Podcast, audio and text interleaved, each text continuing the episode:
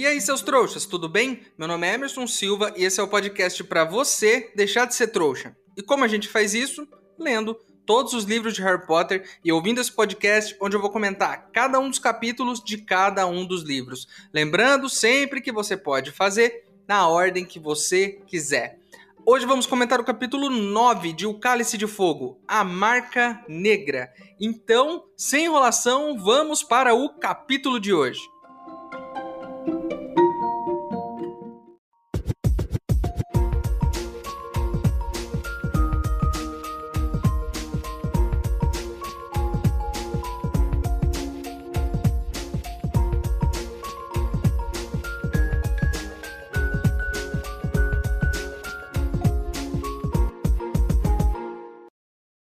Pessoal, vocês sabiam que 99% dos elfos domésticos sofrem com péssimas condições de trabalho e maus tratos todos os anos? Estou fazendo uma vaquinha para ajudarmos a Fundação de Apoio à Libertação dos Elfos Domésticos a fazer algo a respeito. Se você quiser ajudar, o link para apoiar está aqui na descrição do episódio. Lembrando que se você não puder ou não quiser, não tem problema. O mais importante é você continuar aqui com a gente, ouvindo o podcast para deixar de ser trouxa.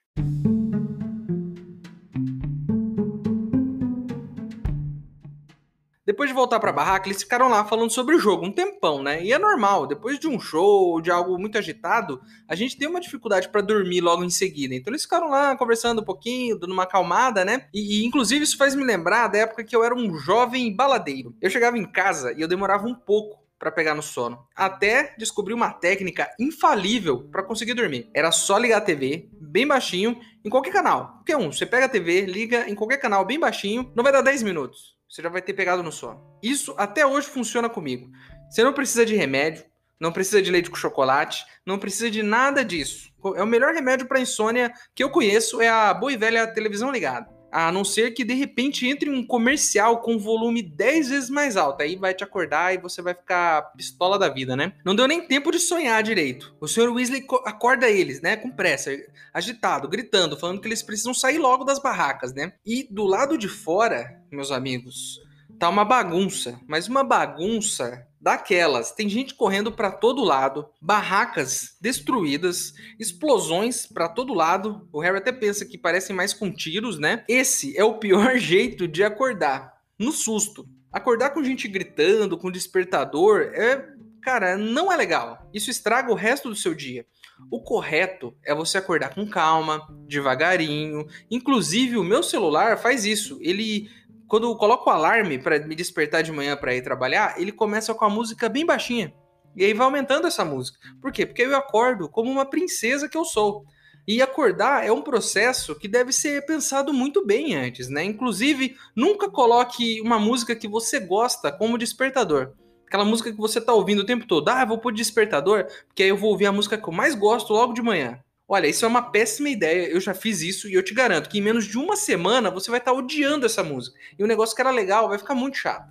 Então não faça isso. Coloque lá uma musiquinha. Tem, tem, os sons da natureza, não tem? Meu celular tem sons da natureza. Aí fica lá um canarinho, piano tal, até que você acorda. Isso, isso é o melhor jeito de acordar. Vai por mim. Eu já te dei a dica aqui de como dormir. Então essa é a dica para você acordar. E o que tá rolando do lado de fora, afinal de contas? É um atentado terrorista, né? Um evento desse porte, desse tamanho, é esperado que algo desse tipo possa acontecer. A comunidade bruxa se preparou toda para que os trouxas não vissem o local, para que eles né, não conseguissem entrar no local da Copa Mundial, mas eles se esqueceram de que alguém poderia chegar lá para tentar fazer esse tipo de coisa. Eles estão muito tranquilos, né? Estão há muito tempo na paz. O que, está rolando? Tem uns caras encapuzados, usando máscara no rosto, andando por todo lado, soltando feitiço, fazendo as pessoas levitarem, explodindo barraca, jogando a galera galera lá do outro lado, fazendo uma loucura, uma maluquice só, né? Desenhando é, órgãos genitais nas paredes, esse tipo de coisa, né? E, e o que eles são? São covardes. É isso que eles são. Não esconde a cara, irmão. Vai lá, mostra a sua cara então com mascrinha, aí é fácil, né, amigo? Aí, pô, aí é fácil ser corajoso, ninguém tá vendo quem você é. Mostra o rosto aí, irmão. Vocês estão tão corajosos assim? Mostra o rosto, né? Os caras estão lá levitando gente, faz o cara levitar pelo pé e fica chacoalhando ele, aquela maluquice, né? Virando as pessoas de ponta cabeça, mulheres, crianças, ninguém escapa. Tá todo mundo na roda. Enfim, o Sr. Weasley manda eles correrem pra floresta, porque a floresta é longe ali do acampamento. Corre pra floresta que ali vocês vão estar mais seguros, né? E aí é o que todas as crianças fazem. Perseguir Carlinhos e Sr. Weasley, pegam suas varinhas e vamos enfrentar esses arruaceiros. Hein? O Harry, Ron e Hermione, eles entram na floresta e não dá nem tempo de entrar. Eles já se perdem dos outros. Não dá nem tempo, já se perde. É um negócio meio Scooby-Doo. Todo mundo se separa, aí ficam só os três. E eu já ressalto aqui uma coisa que a gente falou lá no último episódio. Isso tudo seria muito mais fácil se eles tivessem um tapete voador, aquele tapete voador do cara lá. Por quê? A família toda poderia subir no seu tapete voador e fugir dali em segurança, todos juntos, sem precisar se separar. Isso é muito melhor que vassoura, não é? É um transporte para toda a família. Eu gosto da ideia do tapete. Inclusive, eu recebi um e-mail que fala um pouquinho sobre isso. O e-mail da Carolina, e ela diz o seguinte aqui, é uma informação muito importante. Ela diz que no livro Quadribol através dos séculos, diz lá que o Elliot Smeltwick criou um feitiço amortecedor que faz surgir uma espécie de banco invisível na vassoura deixando ela bem mais confortável para jogar quadribol ou para fazer viagens. Por que, que ela mandou esse e-mail? Porque eu falei lá atrás que a vassoura era desconfortável, né? Porque é um cabo de madeira. Então ela está dando informações aqui pra gente de que as vassouras são magicamente enfeitiçadas para serem muito confortáveis. Então, legal, Carolina, muito boa a sua informação. Mas eu ainda acho que os tapetes são mais confortáveis do que as vassouras. Enfim, eles estão lá dentro da floresta e adivinhe só quem eles encontram por lá. Menino Draco, encostado em uma árvore como o bom malandro, né? Encostado ali na árvore, mastigando aquele matinho, sabe? Olhando para eles e dando um sorriso, com aquele sorrisão no rosto. E ele disse pra Hermione: Toma cuidado, hein? Eles vão pegar você, porque você é trouxa. Emerson, não é culpa dele, ele foi criado assim pelos pais. Sim, ele foi criado assim e a culpa é dos pais. Já diria o Sr. Miyagi: não existe aluno ruim, existe mestre ruim. Mas ainda assim, amiguinhos, mesmo tendo um pai ruim que ensina coisas ruins, isso não tira o fato de que ele é um babaca. Então, Draco é o babaca deste episódio e de vários outros, inclusive, né? Aí o Malfoy pergunta pro Rony se o pai dele tá lá, se o pai do Rony tá lá salvando os trouxas. O Harry, que não é bobo, né? Que já não vai deixar o Draco ficar falando o que quiser, já fala assim: e o seu pai, Draco, tá lá com aqueles bunda mole, usando mascrinha? Hã? Aí o Draco não desmente, diz que se meu pai tivesse lá, não ia falar para você, Potter. Mas é, eu não vou te falar. Então ele não disse que não, mas ele não disse que sim. Então fica no ar. Eu, sinceramente, Emerson, acho que o pai do Draco tá lá. Sabe por quê? Porque há uns dois anos atrás, ele pegou um diário maligno, o diário do nosso grande amigo, você sabe quem, e colocou no material da Gina, só para causar aquela bagunça na escola. Então, depois daquilo, eu não duvido de mais nada do Sr. Malfoy. Né? Aquilo foi de extremo mau gosto, eu tenho certeza. Certeza não, mas eu imagino que provavelmente ele é um daqueles caras assim. Só vamos procurar um loirinho ali, vamos ver se a gente acha um loirinho. Provavelmente ele tá lá, tenho quase certeza. Enfim, tá uma bagunça ali, né? E eles estão lá no meio do mato fugindo. O Harry, para ajudar, né? O nosso amigo Harry perde a varinha dele. E amigo, Harry Potter, Harry, um bruxo sem varinha é um cozinheiro sem uma colher. Um bruxo sem varinha, o que que ele faz? Ele não faz nada. Não faz nada. Os caras não sabem fazer magia sem a varinha. Talvez o Dumbledore, o, o, um cara mais né, vivido, mais experiente, consiga. Mas esses meninos aqui, esses meninos não sabem fazer nada. Né? Eles estão perdidos sem uma varinha. E Harry perde sua varinha. Olha só, se tivesse amarrado essa varinha no pulso ou na cintura com um barbantinho, não tinha perdido. Eu já dei essa dica, ó. Ó, faz tempo, faz muito tempo que eu dei essa dica e ninguém me ouviu. Mas lá, perdeu a varinha de novo, né? E aí eles estão lá correndo, Harry sem varinha, passando a mão no bolso, que nem um maluco. E aí quem que eles encontram lá no meio do mato? A Winky, elfa doméstica. Correndo também com eles ali no meio do mato. Só que ela corre toda torta, toda tortinha assim, sabe? Ela tá correndo. Tipo você quando tá com vontade de ir no banheiro, e aí você, você corre meio esquisito, porque, né? Se você correr normalmente, você vai se cagar. Então, é, é tipo isso, né? E aí o Harry pensa na hora no Dobby. Que o Dobby, sempre que ele ia falar mal dos donos, ele meio que se batia. E a Hermione explica isso pra gente. A Hermione diz assim, que isso provavelmente é porque ela foi enfeitiçada pelo dono para não fugir. E aí quando ela foge, tem algum tipo de feitiço prendendo as pernas dela. Hermione fica pistola da vida com esse negócio, fala que isso é escravidão, que isso é inadmissível, que isso não pode acontecer. Mas, né, a, a Wink está com muito medo e mesmo enfeitiçada, ela está correndo toda torta por aí, né? E, e Hermione, eu estou aqui, desde que nós conhecemos o Dobby, eu estou falando sobre isso. Sobre esse regime de escravidão em que vivem os elfos domésticos. Você, Hermione, tem o poder para mudar isso, diferente de mim. Porque eu sou um trouxa, mas você é uma bruxa. Você tem o poder, Hermione, e eu estou aqui para te apoiar nesse processo. Esse podcast, Hermione, está à sua disposição para a gente poder lutar contra essa injustiça que é cometida com os elfos todos os dias.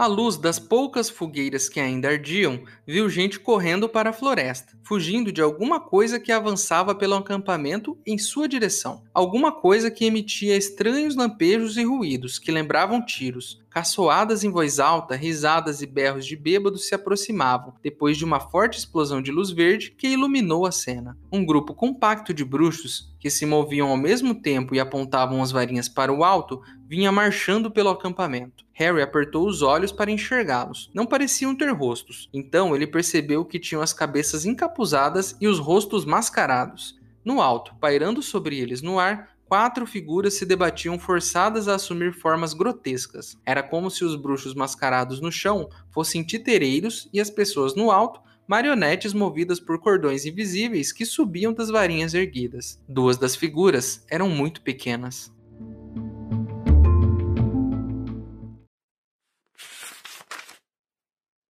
Ei, seu trouxa, se você está curtindo o podcast, não se esqueça de deixar uma avaliação na ferramenta que você estiver ouvindo, caso ela tenha esse recurso, é claro. Assim o programa ganha uma moral e chega ainda mais trouxas como você.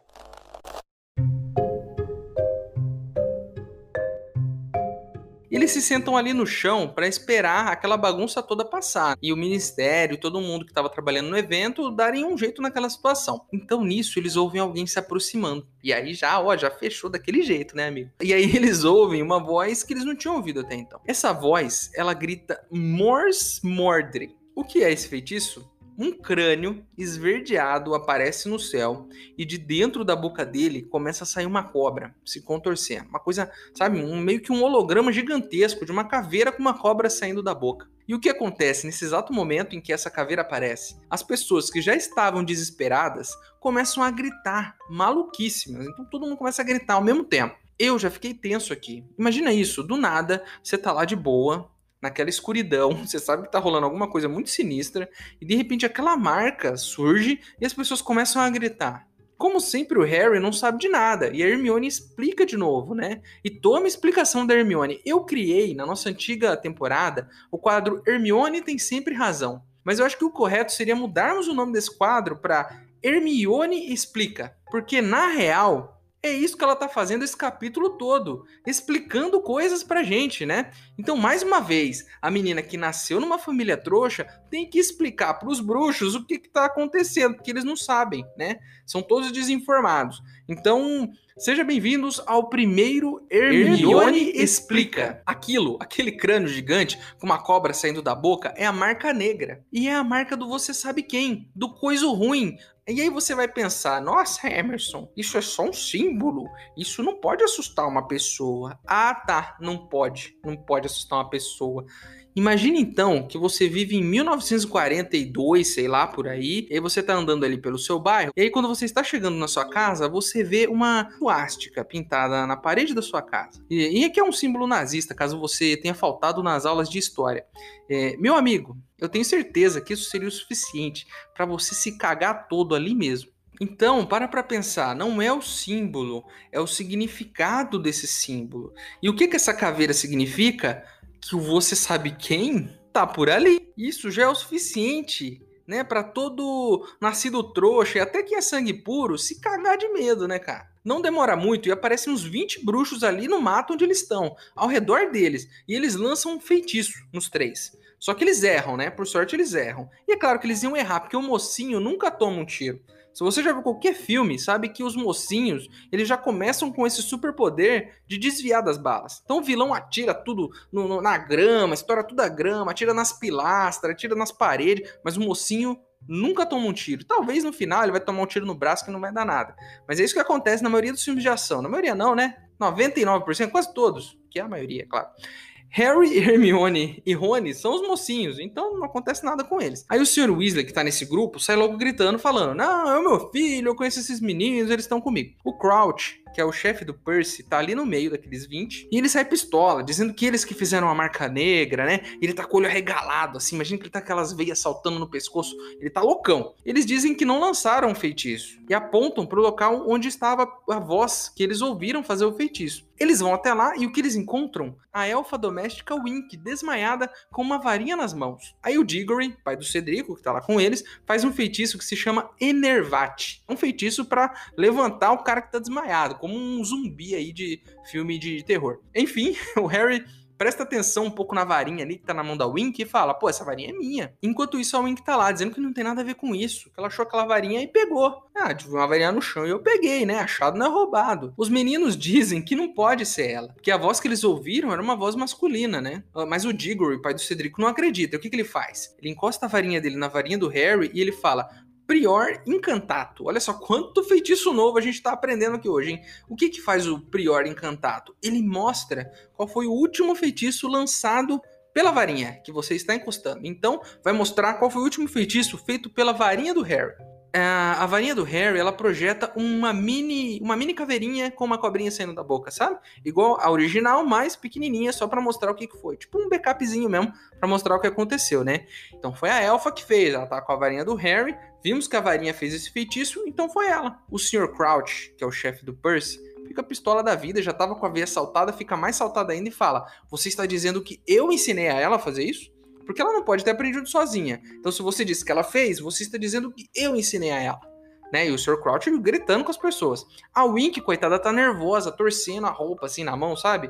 Quando a gente fica nervoso e a gente começa a fazer umas coisas assim, meio tipo torcer a roupa com a mão. Quando eu era criança e eu ficava nervoso, eu mastigava a minha camiseta. Calma, vou explicar. Sabe a gola da camiseta, essa que está no seu pescoço? Quando eu tava meio, sei lá, tô fazendo uma prova, tô meio nervoso, eu tenho alguma notícia, alguma coisa que eu tô meio tenso. Eu pegava essa gola e colocava na boca e eu ficava mastigando. Olha que, que coisa de, de, de moleque sei lá, isso é ansiedade, não sei o que, que é. E eu ficava mastigando minha camiseta e eu rasgava as golas de todas as camisetas porque eu ficava mastigando a camiseta. Não é à toa que hoje eu tenho um grave problema dentário, né, chamado como bruxismo, que não é ser bruxo, para você aí que não sabe o que é bruxismo. Bruxismo é quando você fica rangendo seus dentes quando você está com alguma crise de ansiedade, tá tenso, tá com sob estresse. E aí você fica rangendo os dentes e isso acaba com seus dentes, inclusive. Então, se você acha que tem isso, vá ao dentista, porque é muito importante para que você não fique desdentado um dia. Então, estou fazendo meu tratamento aqui contra o bruxismo. Então, somos contra bruxismo aqui. É, aí acontece algo muito estranho. O Sr. Crouch tá lá pistola, disse que vai castigar o Wink, que mandou ela ficar na barraca, mas que ela não ficou, que ela saiu correndo e que ele vai dar roupas para ela, vai libertar ela.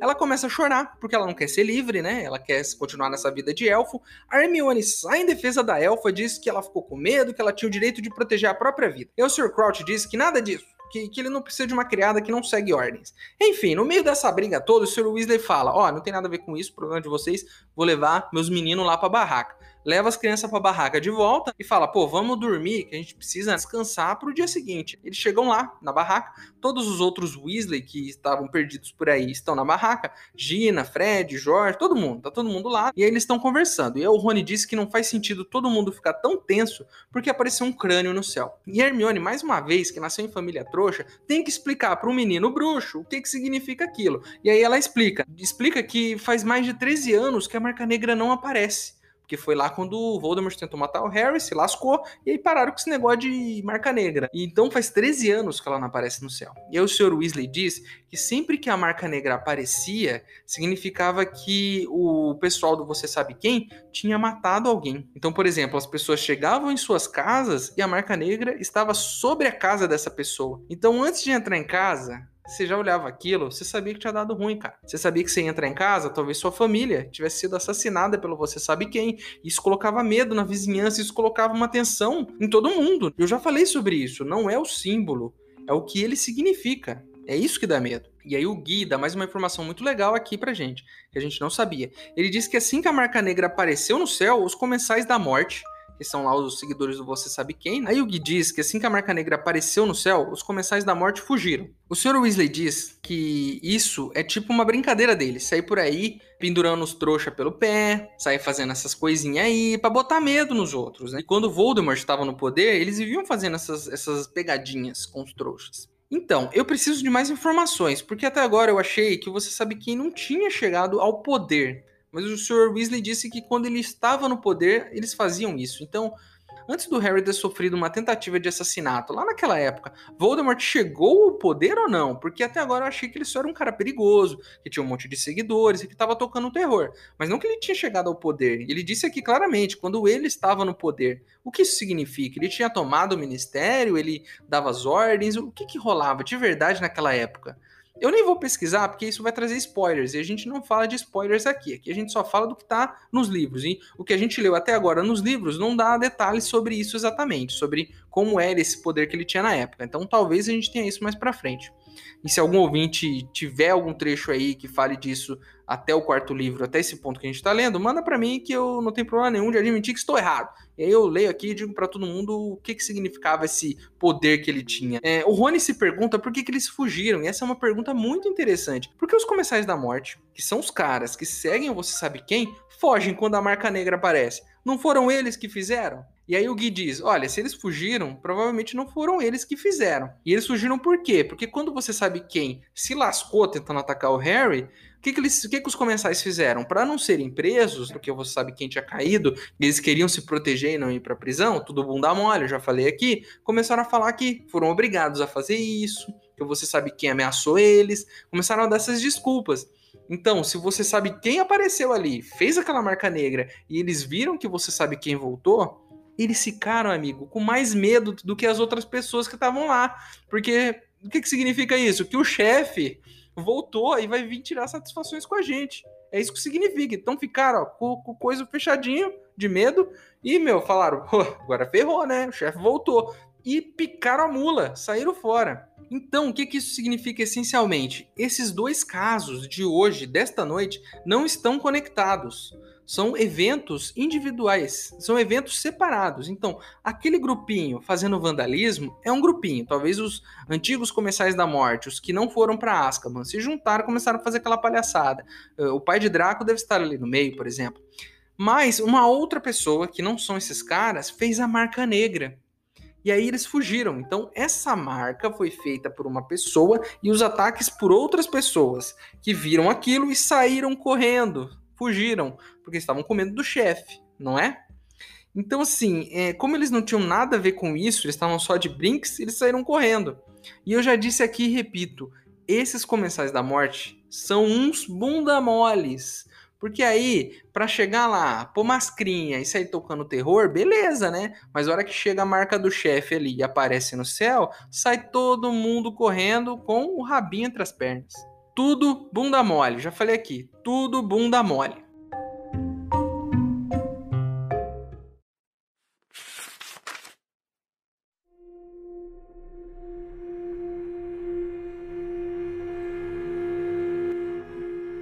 Harry se levantou e espiou atrás da árvore. Estava escuro para ver muito longe, mas ele sentia que havia alguém logo além do seu campo de visão. Quem está aí? perguntou. Então, sem aviso, o silêncio foi rompido por uma voz diferente de todas que tinham ouvido antes, e ela não soltou um grito, mas algo que lembrava um feitiço. Mors Mordre! E uma coisa enorme, verde e brilhante, irrompeu no lugar escuro que os olhos de Harry se forçavam para penetrar, e voou para o topo das árvores e para o céu. Que merda! exclamou Rony, ficando em pé de um salto e arregalando os olhos para a coisa que aparecera. Por uma fração de segundo, Harry pensou que fosse outra formação de duendes irlandeses. Depois percebeu que era um crânio colossal, aparentemente composto por estrelas de esmeralda, e uma cobra saindo da boca como uma língua. Enquanto olhavam, o crânio foi subindo, cada vez mais alto, envolto em uma névoa de fumaça esverdeada, recortando-se contra o céu noturno como uma nova constelação.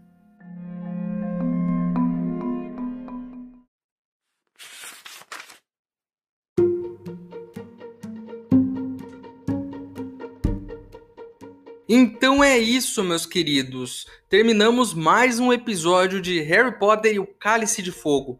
A capa do episódio de hoje foi ilustrada pelo Sabine William. E se você tiver algo para acrescentar, tiver alguma dúvida, tiver alguma informação que eu não dei aqui no episódio, o nosso e-mail é e-maildostrouxas@gmail.com. Ele está aqui na descrição do episódio. Mande seu e-mail para mim, que se eu gostar, eu vou ler ele aqui. Agora você pode virar um apoiador do podcast. O link está aqui na descrição também. Mas se você não puder ou não quiser, não tem problema. O mais importante é você continuar aqui com a gente, ouvindo cada um dos episódios para deixar de ser um trouxa. Para quem quiser me seguir nas redes sociais e ver o que eu ando fazendo por lá, o meu usuário do TikTok e do Instagram estão aqui na descrição do episódio também. Certinho? Então é isso. Estou tenso porque já vi que começou a dar ruim logo cedo e nem chegamos ainda em Hogwarts, hein? A gente nem chegou em Hogwarts ainda e já deu ruim, já deu um baita de um ruim. Então, o que nos espera o resto desse livro, né? Eu tô tenso aqui já.